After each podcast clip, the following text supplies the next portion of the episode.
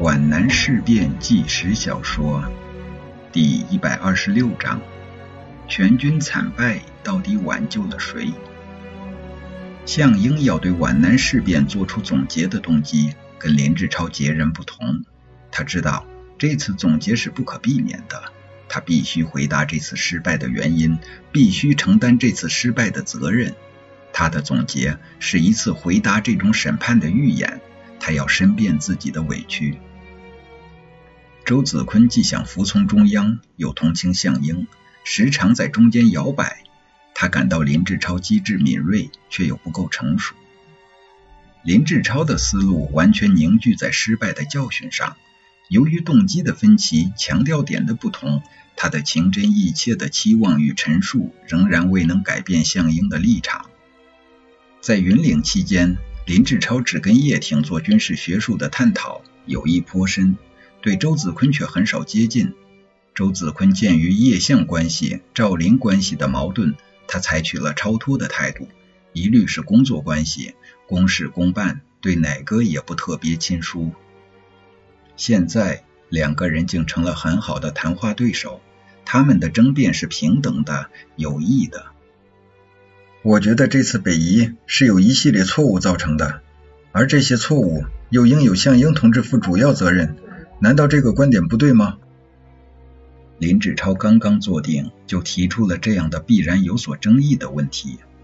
谈话的地方是在上洞和下洞之间偏南走出五十多米的一处向阳的山坡上，厚厚的干枯了的山草犹如柔软的地毯，温暖的阳光善意的抚慰着他们。警卫员站在二十米之外，这个距离保证他们能够畅所欲言。这要具体分析。由于你的偏激，使我处在为项英同志辩护的地位。当然，这里面我也可能有自私的心理。只要有理，为什么不可以辩护呢？角度不同，看法就不一样。所以有很多事情，既要设身处地，又要转念一想。我希望举例说明。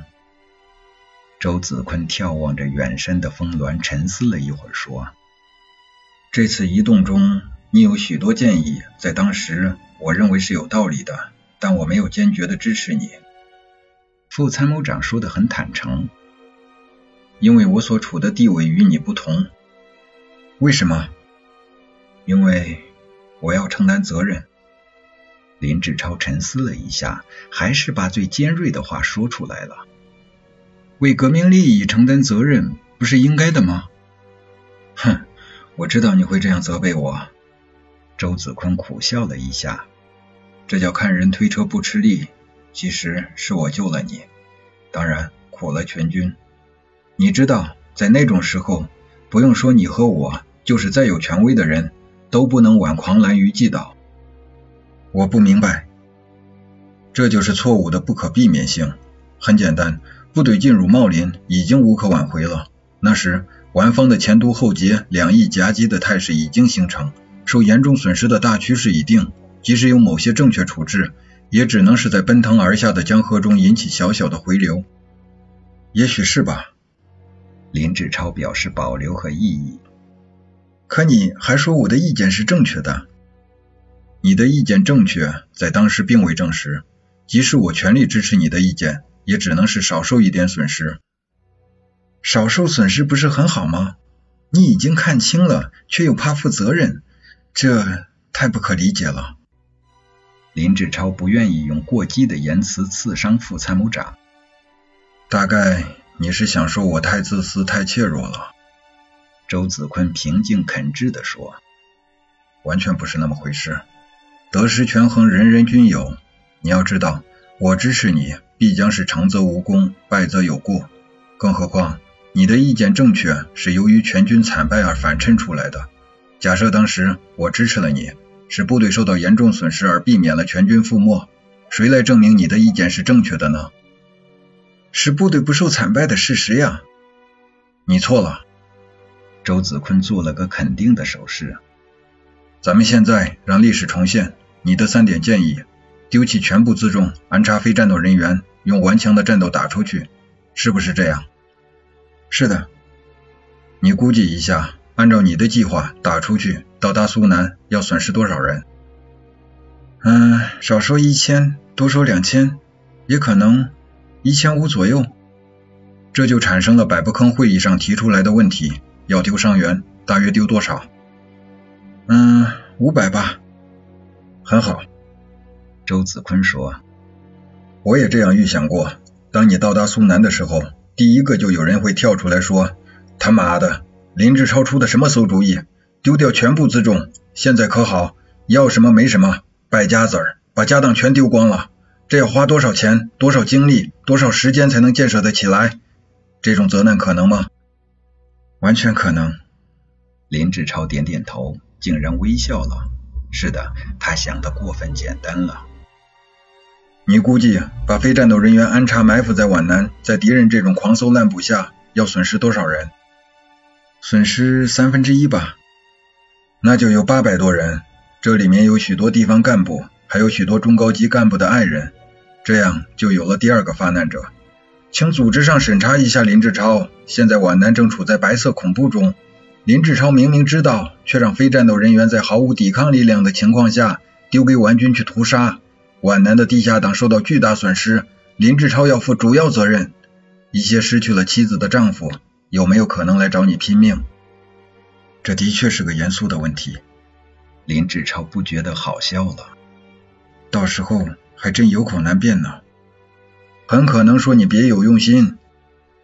林志超默然。他记起，在肃反扩大化时，这种情况是很容易发生的。即使当时不予追究，过多少年后还会翻出来。第三个发难者似乎还算公正一些，说林志超别有用心嘛，那倒不一定。但是本位主义、单纯军事观点、单打一的工作作风是要检讨的。他是作战科长，只考虑自己的本职工作。周子坤不等林志超有所反应，继续说：“第四个发难者就很难对付了，他们愤恨已极，甚至暴跳如雷。什么本职工作，非把林志超送上军事法庭不可。星坛之战，死打硬拼，损失我军两千人。更加不能容忍的是丢弃伤员，丢弃的不是一个两个，而是五百。听听吧，五百，这是我军军史上的罕见的现象，是我军的最大耻辱。”只有反革命分子才能干得出来，这倒是有可能的。林志超不禁毛骨悚然了。那时赵令波也罢，想当科长的值班参谋也罢，准会把他送上断头台，这还不包括恶意重伤在内。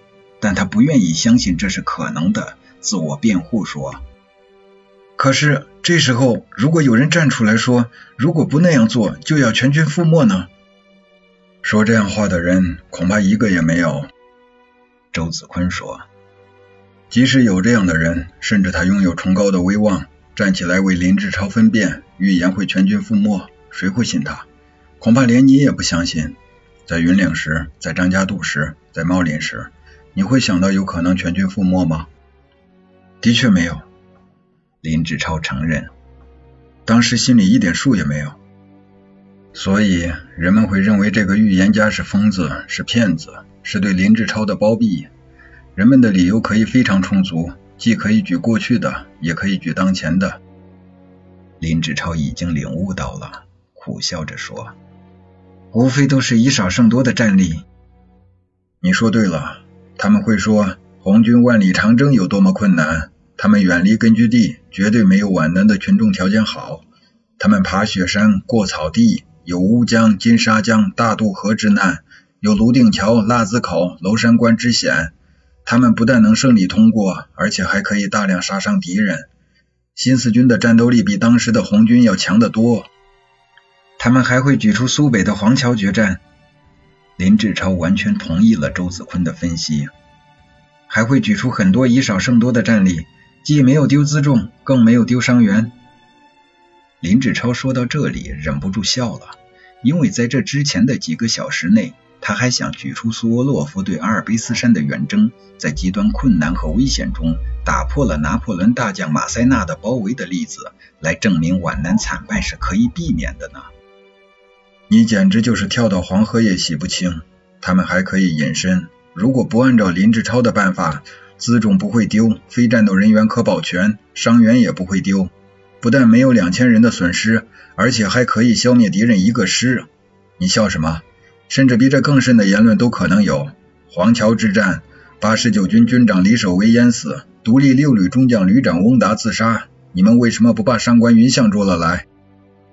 舆论是不负责任的，一会儿可以正过去，一会儿可以倒过来。这怎么可能呢？林志超摇摇头。你用什么来证明他不可能呢？他可以拿李守为淹死、翁达自杀来证明可能，你却无法证明他不可能，除非历史先做给他看。现在做出来了，用全军覆没来证明了你的正确，免除了你上法庭。唉，如果真像上面推想的这样，林志超说，这未免太可怕了。这恰恰是生活中常有的事。周子坤感叹地说。难怪人们说入世越深心越寒了。因此我说，就全军来说，命运是悲惨的；对你个人来说，是幸运的。林志超久久地注视着副参谋长，他有些吃惊，也有些茫然，进而又有些黯然了。是什么力量使这个在军事上很有造诣、很有见地的人，变成了不敢主持正义、不敢承担责任的庸人了呢？他并非坏人。甚至有很鲜明的优点：诚恳、勤奋、忠于职守。干嘛唯唯诺诺、谨小慎微了呢？周子坤似乎猜到了林志超的所想，喟然叹曰：“ 刚才所说的是林志超，实际上按照你的主张做了，主要责任不会落在一个作战科长身上。科长的地位和权力太小了，实际上会落在支持这些主张的副参谋长身上。”这就是我不能全力支持你的理由。我懂了，林志超痛苦地说。可又不懂。我知道你的意思。周子坤打断林志超的话，那话说出来是两人都为难，还不如自己说了好。你想想我处的位置，我左肩上压着一个军分会书记，他是三年游击战争的英雄；我的右肩上压着一个军长，北伐名将，擅长于正规作战。你想想，周子坤舒了口气。政委、军长、英雄、名将都是我的顶头上司，我周子坤能有什么作为呢？说到这里，我又想起了第五个发难者。他们会说，一位北伐名将长于正规作战，一位游击英雄善于游击打法，可以说要什么打法有什么打法。为什么搞成这个样子？全都怪周子坤坚决支持了林志超的错误主张。林志超同情的点点头，他慢慢同情起副参谋长来了。可贵的棱角，可贵的锐气，可贵的智慧，都让生活的沙石抹平了。所以，我最好的办法是执行指示，遵从命令。对了，我不贪功；错了，我又无大过。周子坤苦笑了一声，哼，这叫没出息，这叫软弱无能，或是说的好听一点，缺乏胆量和气魄。你读过老子吗？没有。林志超目不转睛地注视着周子坤的憔悴的脸，不明白他为什么突然想到老子。老子在他的文章里是这样写的：勇于敢则杀，勇于不敢则活。此两者，或利或害，圣人犹难知之。原文很难懂。林志超说：“不过大意我是懂得的。硬来就会死，软来可求活。”到底硬对还是软对，连圣人都分不清，因为各有利弊。你的领悟能力很强，周子坤由衷地说。如果按照咱们上面的推论，按你的主张，损失两千人到达苏北，上法庭可能过审其词，受处分是可能的。那么到了下次再碰到同样情况，你还那样坚持自己的主张吗？也许会，也许不会。林志超迟疑地说。他实在不能保证屡次碰壁之后还能保持锋芒。有时领导还好办，舆论你就受不了。他可以随意说、随意想、随意指责，而对后果又永远不负责任。因为舆论者并不知道全局，他们也许并无恶意，但都是站在一个假设的基点上。我军战无不胜，敌方不堪一击，领导团结一致。如果让这些诸葛亮亲自干一下，肯定会更糟。即使你全部安全到达苏南，也说不定有人还说你怯战，为什么不打个黄桥回来？谁说这种要求不对？至于如何总结这次失败，还是考虑考虑再说吧。周子坤用长叹结束了他的深谈。真理也像烙烧饼似的，在争辩的火熬上翻腾几遍才能烤熟。周子坤和林志超都是聪明人。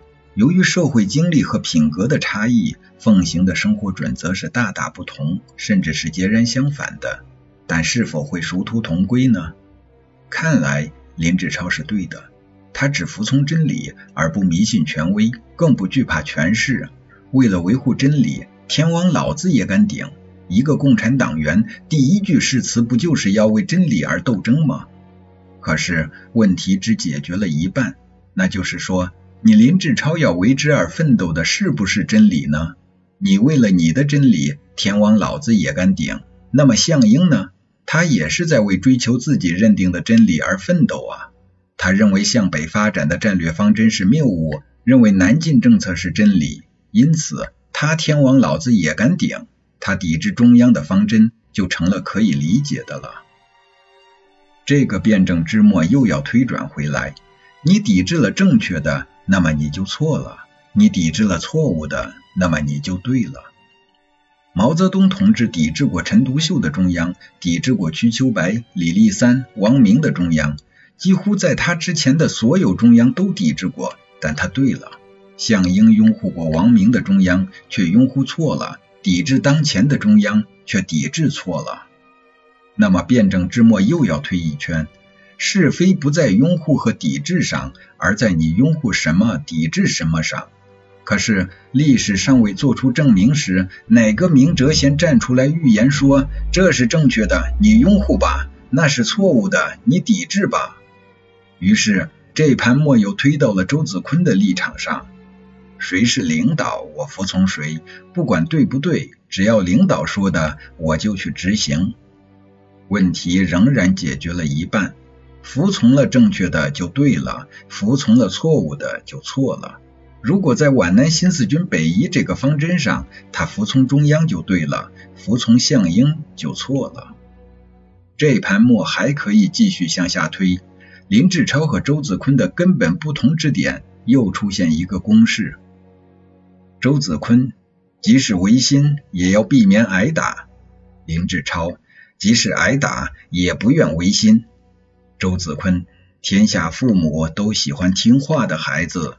林志超，听话的孩子并不都有出息。周子坤，不听话的孩子也并不都有出息。周子坤从草地上站了起来，林志超也站了起来。他们互相对望了一眼，这一眼都意识到，谁也没有说服谁，谁也没有改变自己的生活准则。也都意识到，这次谈话都触动到了各自内心深处的某种感情。林志超那一眼在说：“明知不对，少说为佳，这是自私。”周子坤那一眼在说：“未知对错，少说为佳，这是谨慎。”林志超那一眼在说：“明哲保身，必将成为庸人。”周子坤那一眼在说：“不知屈身，那是幼稚，必将碰壁。”相反，也许恰恰相成。小黄，周子坤喊着站在远处的卫士：“我们向回走吧。”一群山雀叽叽喳喳的叫着，好像在争吵着什么，议论着什么，飞过他们上方，风扫落叶似的扑进对面的丛林。人们都说像飞鸟似的自由自在。林志超感叹地说。大概也是相对的吧。当然，他们正在饿肚子呢。周子坤笑笑，哲人似的说：“你看那只打着转的老鹰，它有消灭小鸟的自由呢，但它也是饿肚子，并不自由。”他们向回走着，周子坤兴致很高。我想起小时候听的一个笑话来，可也不能算是笑话，只能算是玩话。小黄，跟上我们，我讲个故事给你听。警卫员气喘吁吁的跑上来，首长讲长征吗？不讲长征，没有林科长讲游击战争精彩。我讲的故事你不见得能懂，不见得不懂。那你听吧，从前有一个乞丐，也就是讨饭的，南方叫淘米。